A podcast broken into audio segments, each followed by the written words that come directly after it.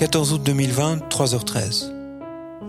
Pour en revenir au film, c'est l'histoire d'un petit garçon qui se balade en slibard au milieu d'une jungle. Tu vois qu'il n'est pas très à l'aise sur ses deux gambettes, mais il peut compter sur son ami la panthère qui fait la grande sœur avec lui.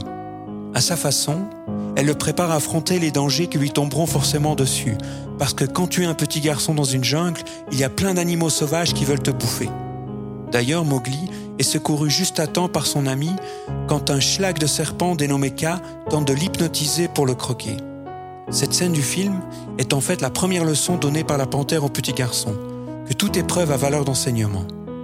Parce qu'à y regarder de plus près, l'ours Balou, l'autre copain du petit garçon d'apparence sympathique, ne va jamais l'aider. Il ne sert que ses propres intérêts, à savoir en faire le moins possible. Hormis se sustenter et roupiller. Et ça, c'est l'autre leçon à retenir. Toujours se méfier des gentils qui vont te laisser crever sur place, en particulier quand l'horrible tigre, Sher Khan, sème la zizanie dans la jungle.